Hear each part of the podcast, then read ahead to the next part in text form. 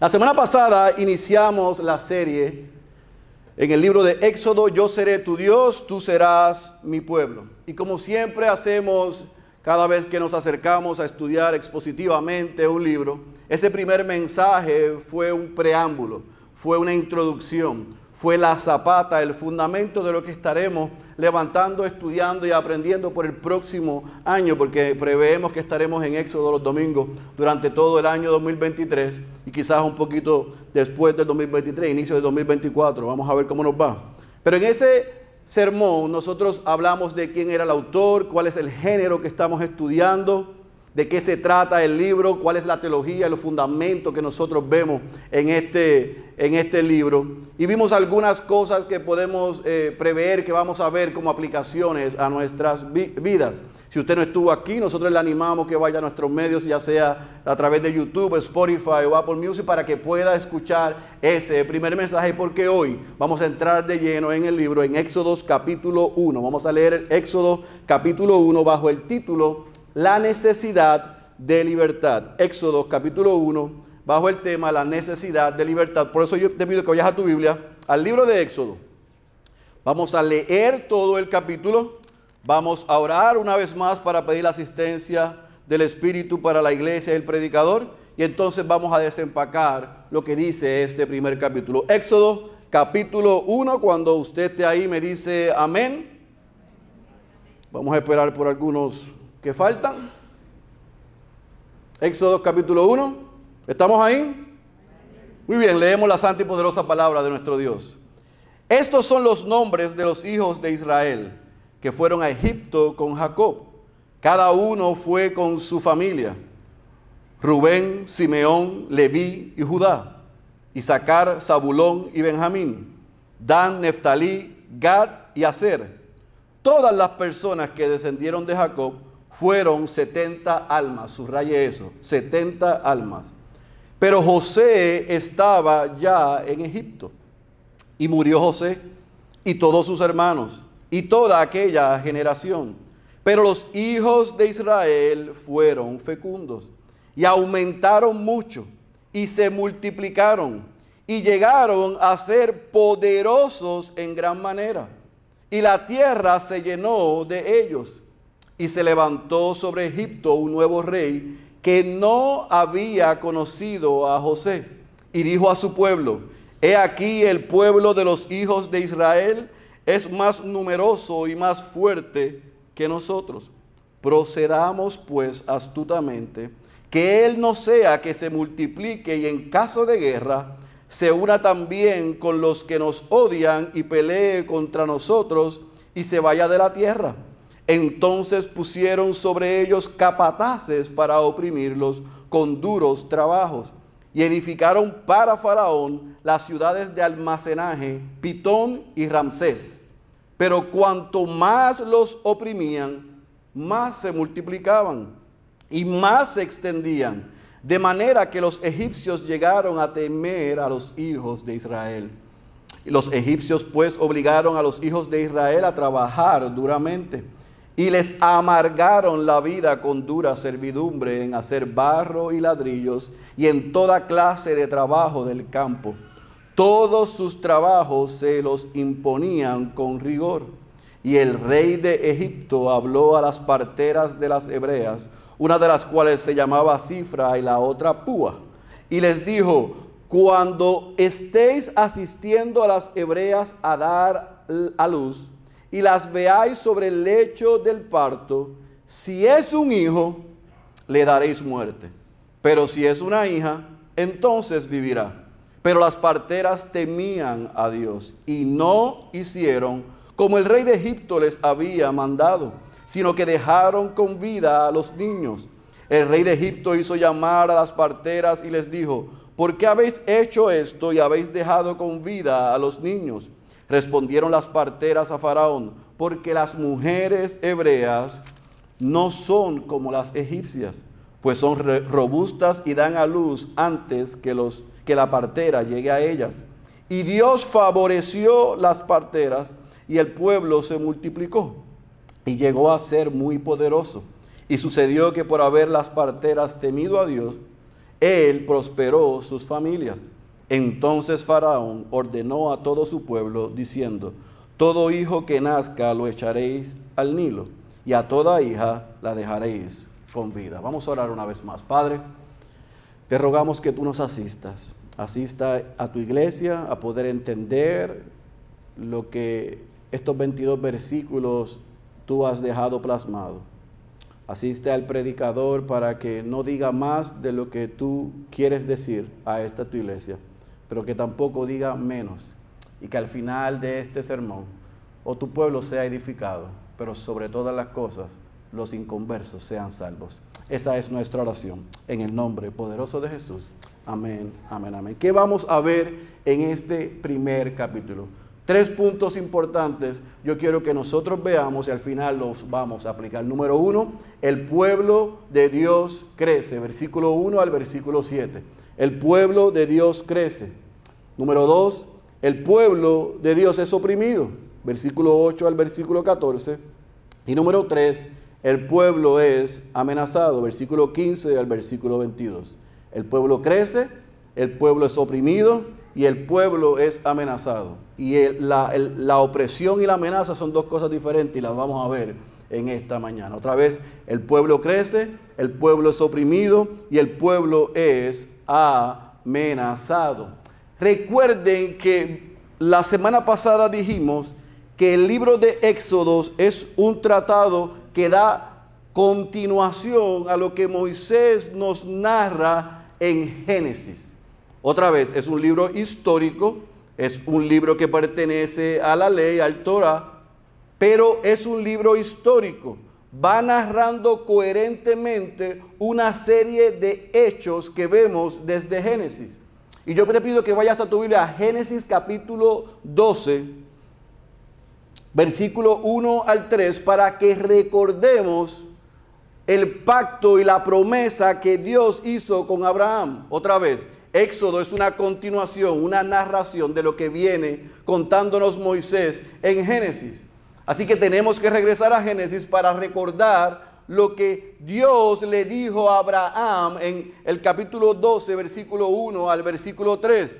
Y el Señor dijo a Abraham, vete de tu tierra, de entre tus parientes y de la casa de tu padre a la tierra que yo te mostraré. Haré de ti una nación grande y te bendeciré. Engrandeceré tu nombre y serás bendición. Bendeciré a los que te bendigan y al que te maldiga, maldeciré. En ti serán benditas todas las familias de la tierra. Así que nosotros en Génesis vemos el pacto y la promesa que Dios hace con Abraham. Vemos la vida de Abraham, vemos el nacimiento milagroso de Isaac, Vemos entonces de la descendencia de Isaac a Esaú y a Jacob. Vemos a Jacob y su descendencia. Vemos la historia de sus hijos y lo que sucede con José. Vemos cómo José es enviado por sus hermanos a Egipto, pero cómo Dios utiliza a José para salvar al pueblo de Egipto. Había una hambruna, había gran necesidad y Dios utilizó a José para salvar a los egipcios.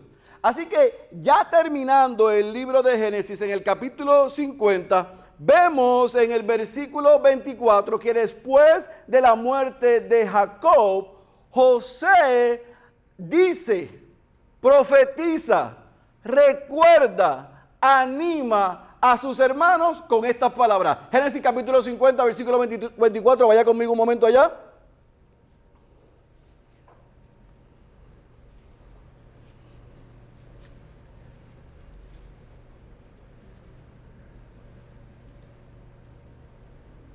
Recuerde lo que dijo Dios en Génesis capítulo 12, versículo 1 al 3. Ahora leamos lo que José profetiza, recuerda, anima, exhorta a que no pierdan de vista sus hermanos. Génesis capítulo 50, versículo 24. ¿Está conmigo? Dice, yo voy a morir, pero Dios, yo quiero que subraye ese pero, pero, otro pero, los peros de Dios son increíbles. Pero Dios ciertamente los cuidará y les hará subir de esta tierra a la tierra que él prometió en juramento a Abraham, a Isaac y a Jacob. Luego de José recordarle esto a sus hermanos, dice y cierra el capítulo 50 diciéndonos que José muere. Entonces, ahora sí hace sentido el versículo 1 al versículo 7 de Éxodo, porque comienza Éxodo capítulo 1 dándonos un resumen. Nos narra exactamente lo que vimos en secuencia en el libro de Génesis. Él apunta primero a darnos los nombres de los hijos de Jacob. Eso es lo primero que hace. Los que vinieron con Jacob, sus hijos, y enumera los hijos. Y nos deja saber que ya José estaba en Egipto. Y nos dice entonces que la cantidad de los hijos de Jacob que llegaron a Egipto eran de 70. Sin embargo, si usted suma la descendencia de José, como vemos en el libro de Hechos, son unas 75 personas. En los manuscritos hebreos más antiguos aparecen 75 porque se incluyen a los hijos de José. Ese número no está ahí simplemente porque nos querían dar la data demográfica de ellos. No es que hubiesen simplemente 70, es que nosotros venimos escuchando en Génesis y leyendo que Dios hizo una promesa y un pacto que de la descendencia de Abraham iban a ser benditas todas las tierras. Pero después de Abraham, de Isaac y de Jacob, llegan a Egipto. Y usted sabe por qué llegaron a Egipto. Había demasiado de hambre en Canaán, había demasiado de necesidad. Los hermanos se tuvieron que ir a buscar ayuda. José los identifica José les deja saber quién es. Ellos cuando muere papá creen que José los va a aniquilar. José muestra gracia y les promete, no se olviden de la promesa y el pacto de Dios que hizo con Abraham, con Isaac y con papá Jacob. Están aquí, pero van a llegar allá. ¿Cuántos? Habían 70. 75 con los de José. ¿Están conmigo? Es importante esa data. Y no solamente eso, nos dice Moisés en este resumen, en el versículo 1 al versículo 7, nos narra que José muere, pero no solamente José, mueren sus hermanos y muere esa generación. ¿Por qué esto era importante? Porque esa generación, esos hermanos y José hallaron gracia con el faraón por la vida de José.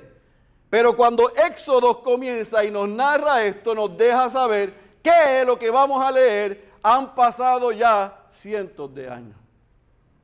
José murió, murieron sus hermanos, murió esa generación, pero ¿qué sucedió?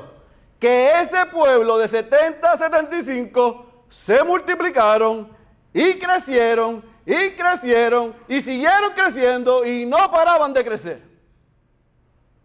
Yo quiero que note ahí en su, en su bosquejo que Génesis 47, 27 nos narra y nos da específicamente la data de cómo este pueblo de Israel en Gosén, cuando habían llegado ya a la tierra que le había asignado el faraón, ya se estaban multiplicando. Por eso es que Éxodo 1 al 7 es una recapitulación, un resumen de lo que ya había dicho Moisés que venía aconteciendo.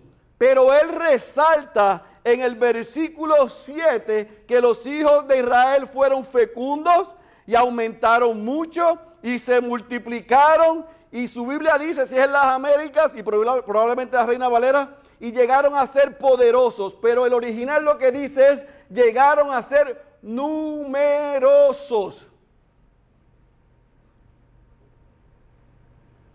¿Recuerda cuál fue el número que entró? ¿Sabe cuál es el número que sale con Moisés? Cuatrocientos años después, dos millones de personas aproximadamente salieron de Egipto. De 70 a 75, 400 años después, dos millones de personas. 600 mil hombres más sus mujeres, y los niños. Entonces, cuando usted ve que en Éxodo capítulo 12, versículo 37, se nos narra la salida de el pueblo de Israel de Egipto con dos millones de personas saliendo de Egipto, nosotros podemos afirmar sin lugar a dudas que Génesis capítulo 1, 26 al 28, las instrucciones que Dios le dio a Adán y a Eva de que fructificados y multiplicados se llevaron a cabo. No con ellos, pero en la promesa que le hizo a Abraham y a su descendencia, cientos de años después, la vemos cumplirse. Ahora, es interesante porque vamos a leer ahora del versículo 8 en adelante las palabras de este nuevo faraón y lo vamos a leer otra vez y vamos a ir ya mismo allá. Pero es interesante que el faraón llama a esos 70, 75 que ya iban por millones de personas como el pueblo de los hijos de Israel. Y recuerde que Israel es Jacob. el pueblo de los hijos de Israel. En este momento nosotros estamos viendo que esa descendencia de Jacob se convirtió en una gran nación. Poderosa, fuerte, numerosa. Y esto era un motivo de alegría para los israelitas. Porque para los egipcios fue un motivo de amenaza. El versículo 8 al versículo 14 nos dice que la alegría de los israelitas fue el que el desespero y la angustia de los egipcios. Y que cientos años después, cuando ese pueblo se multiplica, llega un nuevo liderazgo a Egipto. Y esto es importante. Cientos de años después, luego de la muerte de José, se levanta un nuevo líder, un nuevo faraón en el pueblo de Egipto. Y este faraón, dos cosas sucedieron. O tenía total desconocimiento de la obra salvífica que hizo José por su pueblo de Egipto, o no le importó. Y dijo como hacen los jovencitos, que las leyendas de la historia no vale para nada. Eso ya pasó. Guarden el mural, guarden el cuadro, guarden las medallas. Ya José aquí no tiene que ver nada. Y comenzó a colocar en la gente de Egipto esta idea. Esta gente son más que nosotros. Esta gente son muchos. Esta gente son más fuertes, dijo él. Es interesante que lo llaman el versículo 9, más fuertes que nosotros. En otras palabras, Egipto se convirtió en una incubadora de israelitas. Eso fue lo que pasó. Y usted se debe preguntar, ¿por qué? ¿Por qué no pasó eso en Canaán? ¿Por qué lo que Dios le dijo a Abraham en Génesis capítulo 12 no, no sucedió inmediatamente? Bueno, porque estaban en tierras donde compartían con quienes, con paganos. Y Dios no iba a permitir en ese momento esto.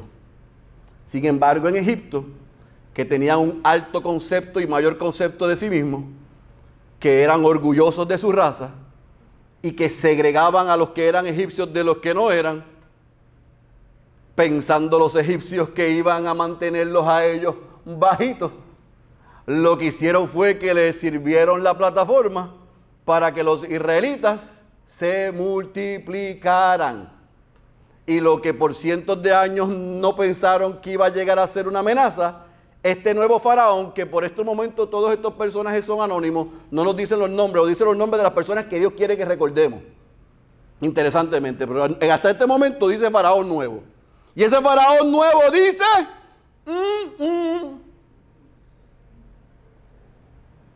son muchos, son más que nosotros son mucho más que nosotros. Son exageradamente más que nosotros. Y los egipcios, escuche bien porque esto es importante, sentían la amenaza, y la historia lo prueba, de los hititas que vivían al norte. Y ellos estaban temerosos de que ese pueblo bajara a Egipto y tomara dominio de ellos. Y lo que Faraón le presenta a su pueblo y a sus líderes es, tenemos que tener cuidado con los israelitas, porque si llegan los hititas, ellos que son muchos, unidos con los enemigos, nos van a copar y nos van a eliminar. ¿Están conmigo? Nos van a eliminar. Así que ante esa mentira que coloca el faraón sobre su pueblo, ¿qué hace? Miedo de que nos invadan, miedo que se unan, vamos a esclavizarlos. Los vamos a colocar debajo de nosotros. Ellos son más, pero nosotros eh, tenemos autoridad y ventaja porque están en nuestra tierra. Y en mi casa yo mando. Así que los hacemos esclavos. Y dice el texto, nos dice Moisés, que la manera en que comenzaron a oprimir a los israelitas fue con trabajo arduo y duro. El faraón entonces escoge a cientos de miles de ellos para construir ciudades que se convirtieron en ciudades de almacenaje. Los pusieron a trabajar más horas. Los pusieron a trabajar con ladrillo, nos dice con barro y hacer toda clase de trabajo de campo. Sin importar el rigor del trabajo, Ahí los egipcios tomaron a los israelitas y los pusieron a trabajar. ¿Cuál era la estrategia que Faraón estaba pensando? Cuando esos hombres regresan a casa, llegan reventados. Vamos a parar a esos, a esos hombres de tener hijos.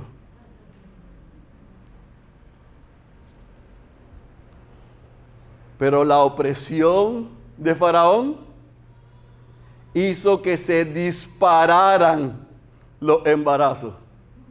Y se multiplicaron más aún los israelitas. Así que Faraón dice, ¿y ahora quién podrá ayudarnos? Porque cuando esa estrategia falló, produjo más temor en Egipto mirando a Israel. Y esto es lo que yo quiero que muchas veces se pierde de perspectiva. El liderazgo de Faraón estaba en juego porque él convenció a su pueblo y a sus líderes que si los oprimían y se abusaban de ellos y si los esclavizaban, iban a detener la tasa de mortandad. O de eso, natalidad. Él decía, si yo paro este embarazo, detengo a Israel. Como no salió, su liderazgo se puso en riesgo, su credibilidad se puso en riesgo, su autoridad se puso en riesgo y entonces tuvo que inventarse y jugarse una más profunda. ¿Cuál fue? El versículo 15 al versículo 22 nos dice que de la opresión Faraón pasa a la amenaza. ¿Y qué es lo que nos dice el versículo 15 que él hace? ¿Está viendo la escena? El pueblo de Dios crece, nada lo detiene, se cumple sus promesas, se cumple lo que él había ya decretado que iba a suceder. Los egipcios se asustan, llega un nuevo faraón y trata de jugar para tratar de detenerlos. Su credibilidad se ve en juego porque la opresión no detuvo el nacimiento y la multiplicación de los israelitas, entonces tiene que llegar a tomar decisiones más drásticas. Si no podemos detener que nazcan, los vamos a matar. Y así resolvemos esto. Así que la primera cosa que se le ocurre al faraón es llamar a las parteras hebreas. Y nos da dos interesantes nombres. Si alguien tiene hijos y le quiere llamar a sus hijas Cifra y Puá, ahí tienen dos nombres hermosos que le pueden poner a sus niñas.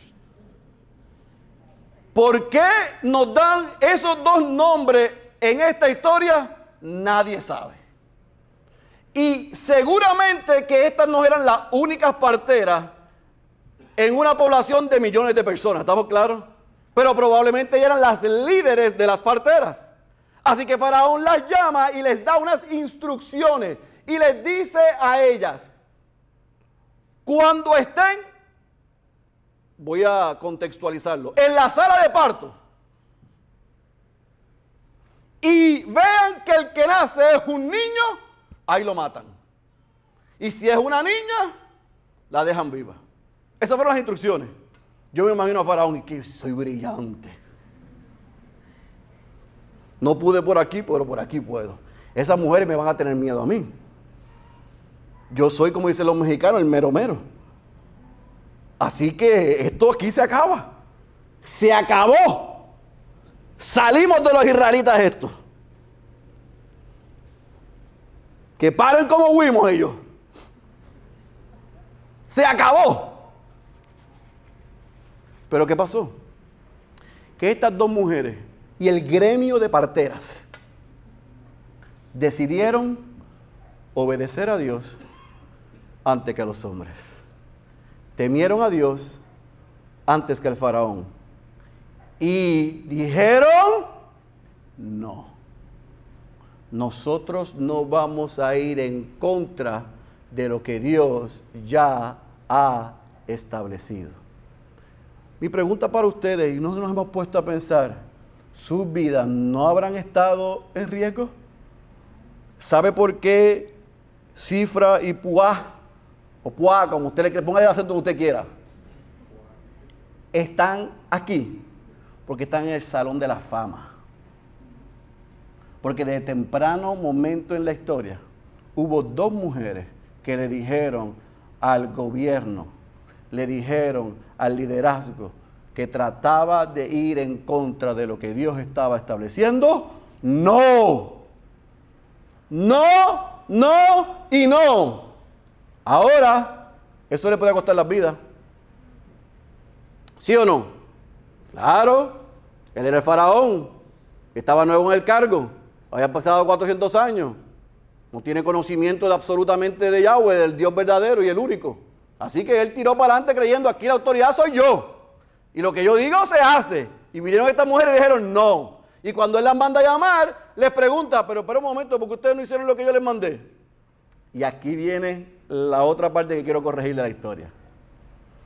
Ellas dijeron, no pudimos porque las hebreas son más fuertes y paren muy rápido. Y cuando llegamos ya habían andado a luz. Y se ha tratado de levantar en la historia la idea de que estas mujeres mintieron para salvar sus vidas. El que diga eso, yo se lo respeto. Pero este servidor no cree eso. Este servidor cree que esas mujeres dijeron la verdad. Esas mujeres eran más fuertes, saludables y estaba Dios delante de ellos, de ellas, contaban con la bendición de Dios y el plan de Dios nosotros no lo pudimos detener. Llegábamos y ya habían nacido. Esas mujeres le fueron fieles a Dios. Esas mujeres obedecieron a Dios. Esas mujeres pusieron su vida en riesgo. Esas mujeres sabían que podían morir, pero temieron a Dios antes que a los hombres. Y dice el texto que Dios bendijo no solamente a esas mujeres y las prosperó, que sino que también el pueblo siguió qué? Multiplicándose. ¿Usted se imagina eso? ¿Usted no ha tenido una fisura o un rotito en la pared que sale agua y cuando le pone el dedo sale por el otro lado y le pone el otro dedo y sale por otro lado y le pone el pie del otro lado y así? Así estaba el faraón. El faraón estaba buscando cómo detengo esto.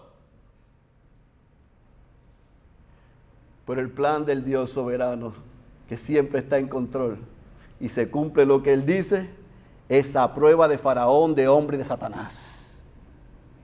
Y ahí nosotros estábamos viendo el cumplimiento de Génesis 1, 26 al 28, el cumplimiento de Génesis 12, 1 al 3, el cumplimiento de Génesis 50, 24. Dios estaba haciendo en su pueblo lo que él había decretado, ya había dicho que iba a suceder. Así que cuando las mujeres le dicen a esto, en el versículo 19, a Faraón, en el versículo 20 nos da la garantía para todos los hijos de Dios, que Dios favorece a los suyos cuando le somos fieles a Él. Y Él favoreció a las parteras, el pueblo se multiplicó y llegó a ser, ahora utiliza el muy poderoso, no solamente poderoso y numeroso, ahora son muy numerosos. Y entonces el versículo 21 nos dice que Faraón desesperado ya, le dice, bueno, estos hebreos se tapan entre ellos. Estos hebreos se protegen entre ellos. Así que nosotros vamos a, tomar el sartén por el mango. Y los vamos a matar nosotros. Todo niño que nazca lo metes en una canasta y lo tiras al río. Ahora, déjeme aclarar, porque hay algunos que han dicho muy mal interpretado que el todo hijo significaba también los egipcios. No. En los manuscritos más tempranos dice todo hijo hebreo. Él no iba a matar a sus hijos. Si eran poquitos, eran menos, ¿cómo iba a matar a los suyos? Era todo hijo hebreo. Todo varón hebreo lo iban a tirar a una canasta, lo tiraban al río y el faraón se le ocurrió la brillante idea de hacer un infanticidio. Y dijo, con eso los detenemos.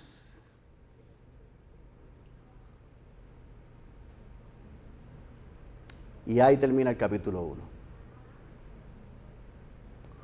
Un pueblo que creció, terminó esclavizado, oprimido y amenazado, y está la escena servida para que estén necesitados de libertad. ¿Y sabe lo que sucede con esa escena servida? Tiene que venir la próxima semana para que empiece a ver lo que Dios comienza a hacer para libertar a su pueblo. Y si usted dice, yo tengo mi Biblia, leo en el capítulo 2, sí, pero yo se lo voy a explicar y se lo vamos a explicar mejor. venga, venga con nosotros. Sin embargo, un reto que nosotros podemos tener al leer libros históricos es cómo aplicamos esto a nuestras vidas. Cómo esa narrativa en tres puntos, el pueblo crece, el pueblo es oprimido, esclavizado, necesitado de libertad y amenazado a punto de que podían perder sus vidas. ¿Cómo eso lo podemos aplicar a nuestras vidas? ¿Cómo lo que nosotros vemos en esa narrativa lo podemos aplicar a nuestras vidas? Bien sencillo, entendiendo este principio que quiero que lo anote, porque si lo he dicho, lo voy a continuar diciendo porque lo vamos a ver por 40 capítulos en este libro. El cielo gobierna. El cielo gobierna. El cielo gobierna. Todo lo que pasa en la tierra está sujeto a la autoridad celestial. No a las nubes que nosotros vemos, sino al soberano Dios que está gobernando todas las cosas. El cielo gobierna. Por lo tanto, hay varias cosas que en este capítulo 1 usted y yo nos podemos llevar. Número uno, el pueblo de Dios seguirá creciendo aunque parezca lo contrario. El pueblo de Dios seguirá creciendo aunque parezca lo contrario. El pueblo de Dios seguirá creciendo aunque parezca lo contrario. Ahora voy a hacer un paréntesis para aclarar algo. El pueblo de Dios hoy no es el pueblo de Israel.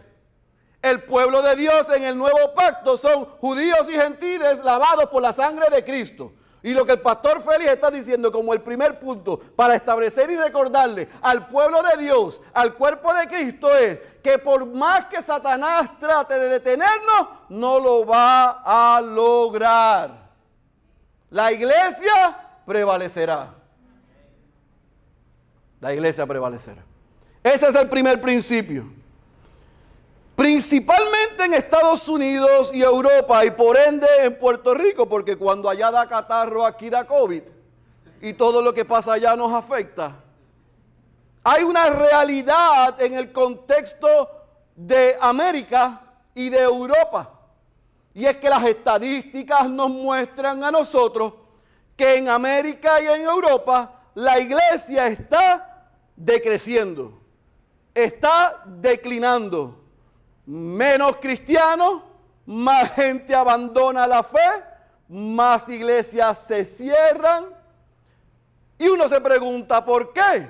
Bueno, en culturas privilegiadas como las nuestras, pues claro que eso sucede. Sin embargo, en el resto del mundo, en África y en Asia. El pueblo, la iglesia, los santos, los elegidos están creciendo increíblemente. Los números son increíbles y yo le quiero solamente decir algunos datos. En el año 2000 habían 814 millones de cristianos que vivían en Europa y en América del Norte.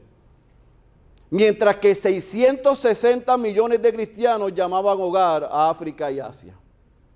Este año, refiriéndose al 2022, 838 millones viven en Europa. O sea, 22 años después, el cristianismo creció en 24 millones en Europa y en América del Norte.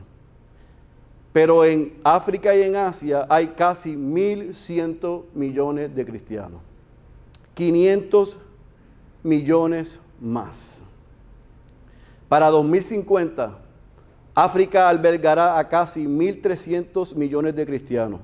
Asia, 560 millones de cristianos. Europa, alrededor de 500 millones. Y América del Norte, 276 millones. La iglesia está creciendo, aunque usted y yo no lo estemos viendo. Aunque sus amigos que se criaron en la iglesia la abandonaron. Aunque las iglesias no crecen en número aquí, allá no tienen edificios, pero están creciendo por todos lados. Así que el pueblo de Dios seguirá creciendo, aunque usted y yo no lo veamos. Ahora, Número dos, el pueblo de Dios seguirá siendo perseguido y oprimido, aunque nosotros no lo veamos como se ve en otros lugares. ¿Estamos claros? ¿Cuáles son los dos continentes donde más están creciendo los cristianos? Le dije. África. ¿Y qué? Asia. África y Asia. África y Asia. Pues en África y en Asia, en África uno de cada cinco cristianos es perseguido. Y en Asia, dos de cada cinco cristianos es perseguido. 312 millones de cristianos en el mundo son perseguidos. Y ahí en pantalla usted lo puede ver. Donde el cristianismo está creciendo es donde están siendo perseguidos. Donde el cristianismo no está creciendo es donde están chilling. Es donde la están pasando bien es donde las actividades extracurriculares los domingos, el día del Señor, son más importantes que reunirse en un lugar cómodo con sillas, pantallas, aire acondicionado. Aquí, donde estamos cómodos, no crecemos. Pero donde hay persecución extrema y donde los cristianos están muriendo, ahí Dios está haciendo su obra. Eso nos debe dar vergüenza porque allí no hay excusa para servir a Dios. Y hay países cerca. Y aquí hay gente de esos países que saben que lo que yo estoy diciendo es verdad. Nosotros apoyamos a un plantador en Niguero, cerca de Guantánamo, donde para reunirse tiene que abrir las puertas de su casa para reunirse porque no hay permiso del gobierno para alquilar un local. Y cada domingo en esa casa va uno del gobierno a ver qué están diciendo a ver si lo que están diciendo es antigobierno. Y aquí le quitaron el Merry Christmas le pusieron Happy Holiday y hay persecución.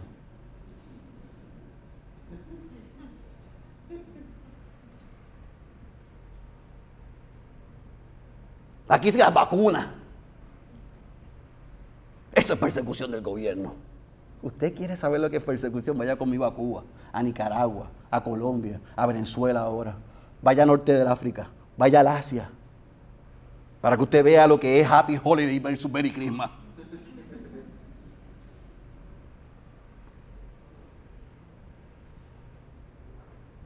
Perdiendo el tiempo y articulando sandeces cuando millones de gente un día como hoy están haciendo lo indecible. Millones de personas hoy se reunieron sabiendo que les podía costar su vida. Y hay gente sentado aquí hoy pensando si Olive Garden o Longhorn después del servicio.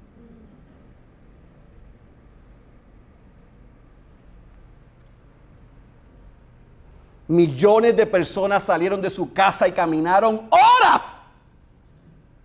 para reunirse con otros santos.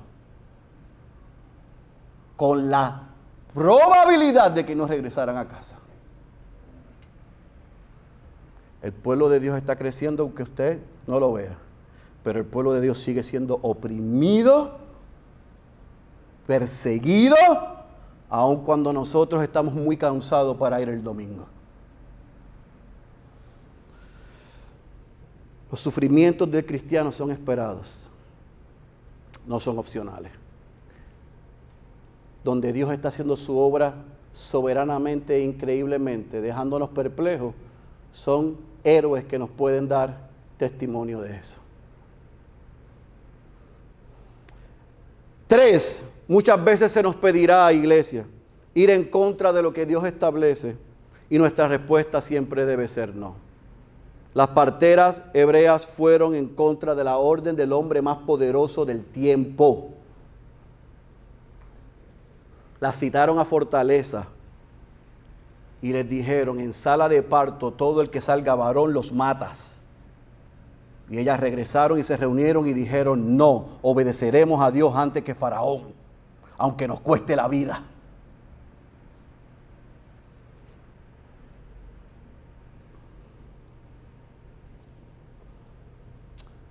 Esto es lo que nos podemos llevar. Si tú y yo nos mantenemos firmes al Señor, yo no predico lo que predican otras iglesias. Si te mantienes firme en el Señor, puede que te cueste la vida. No es que vas a tener tu mejor vida ahora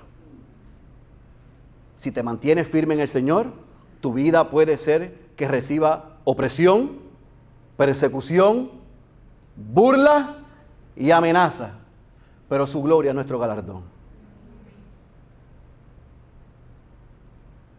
He is worthy. Él es valioso.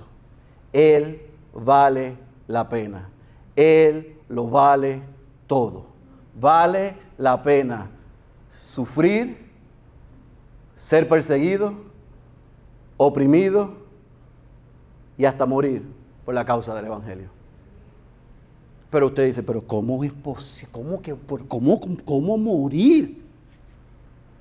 Sí, porque llegamos más rápido al lado de allá y allá no hay persecución, llanto, lamento, dolor cárcel, nada. Pero si nosotros nos ponemos nerviosos con esa idea, tenemos que revisar nuestro corazón, dónde está la fortaleza que hemos creado y dónde estamos llamando casa. Ay, pastor, usted siempre. Número próximo, porque no sé por dónde voy. Gracias. El pueblo de Dios seguirá siendo amenazado, diferente al oprimido. La opresión es esperada, la amenaza es segura. Nuestras vidas probablemente en algunos lugares donde seremos enviados o donde serviremos correrán peligro, pero la promesa es que el cielo sigue gobernando y nada se sale de sus manos mis hermanos, más cristianos en Nigeria mueren cada día que en todos los otros países del mundo combinado. Pero cuando tú piensas en Nigeria, piensas en un país tercermundista. Cuando yo pienso en Nigeria, pienso en héroes de la fe que están dando su vida por el Evangelio de Jesucristo.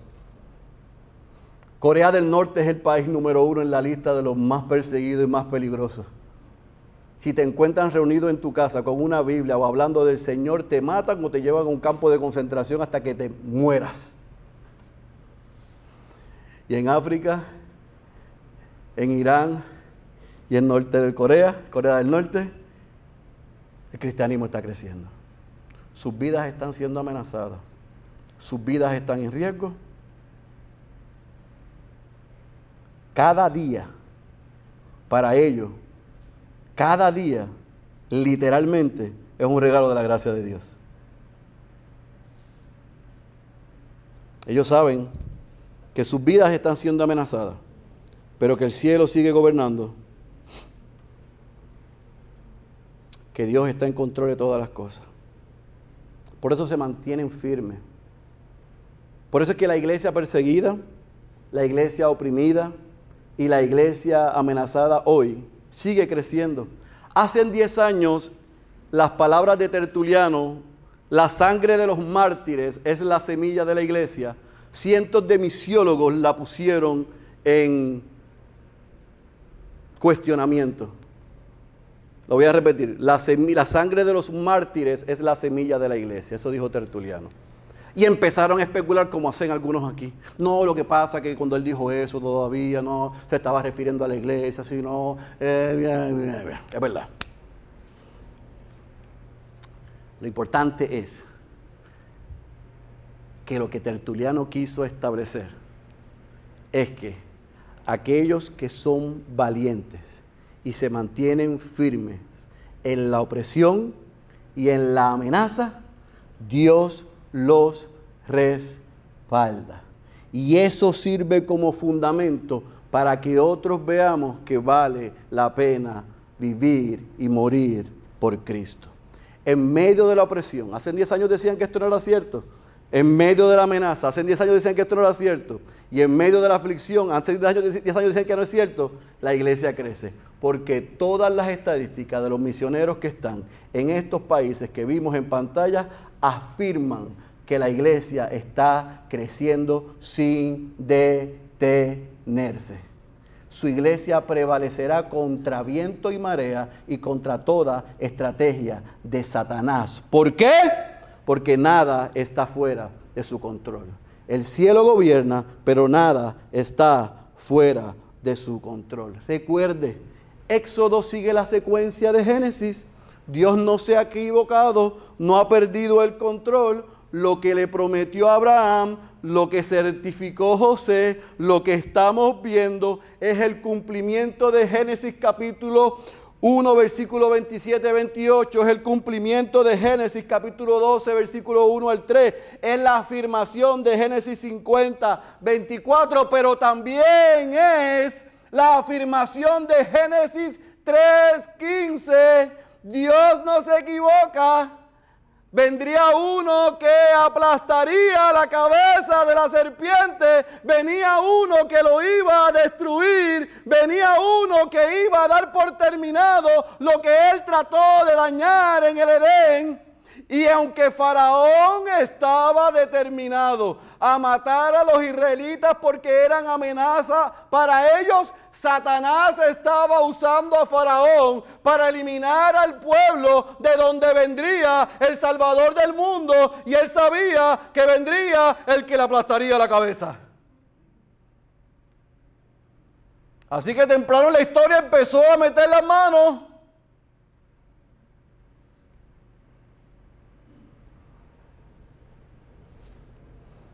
Sin embargo, como Éxodo es la continuación de Génesis, yo me apego a las palabras de nuestro amigo José. Génesis capítulo 50, versículo 20 nos dice, ustedes pensaron hacerme mal, pero Dios lo cambió en bien, para que sucediera como vemos hoy y se preservara la vida de mucha gente. José sabía que Dios estaba en control el pueblo de Israel sabía que Dios le había dado una promesa. Y ahora estaban esclavos, necesitados de libertad. Ciertamente algo Dios tenía que hacer. ¿Y qué hará? Lo veremos desde la semana próxima. Pero la buena noticia para el pueblo de Dios, para la iglesia de Cristo, para la gente que somos beneficiarios del nuevo pacto es que esto es una buena noticia. El que el cielo gobierne y que nada sale de su control es la seguridad de que Dios es el creador, el productor y el director de nuestra película.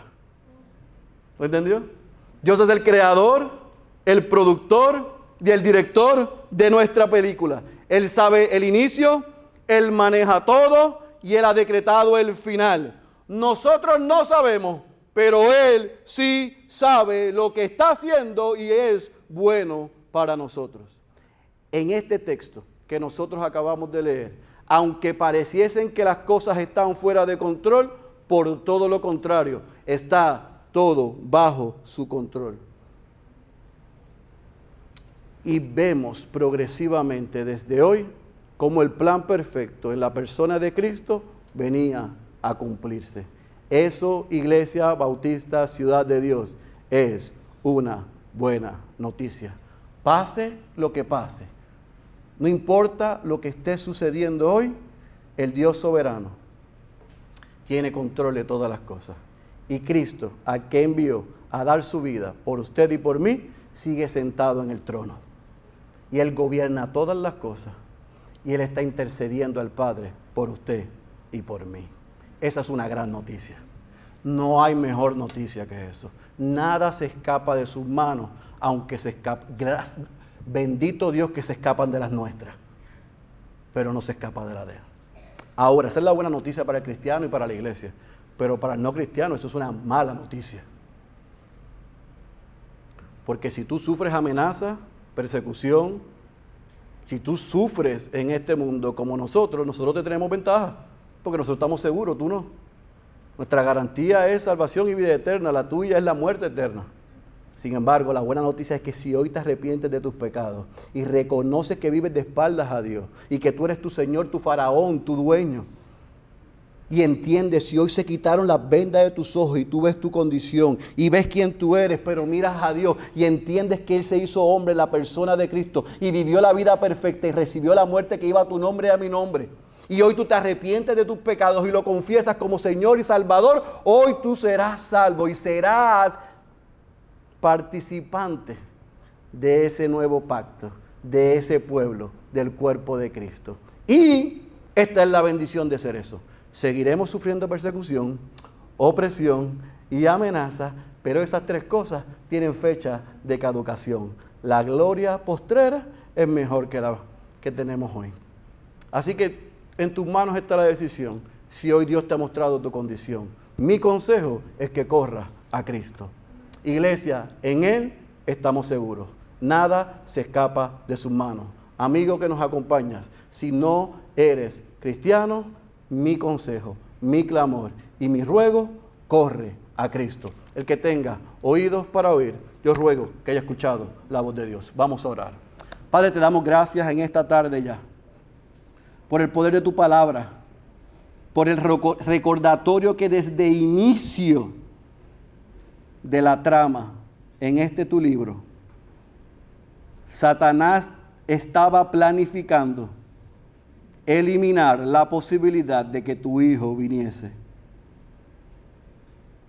Pero este primer capítulo nos recuerda que tú gobiernas sobre todas las cosas, que tú eres soberano, que nada se sale de control, que lo que tú prometes, tú lo cumples y que en Cristo nosotros podemos estar seguros.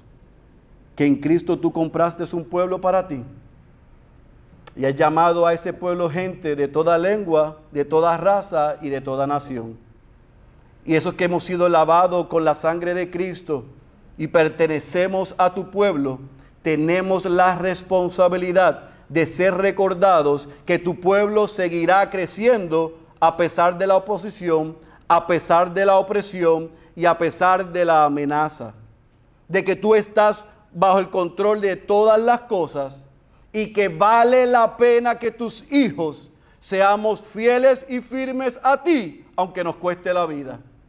Señor, te pedimos perdón porque en la cultura de privilegio que vivimos, donde hemos sido más que bendecidos.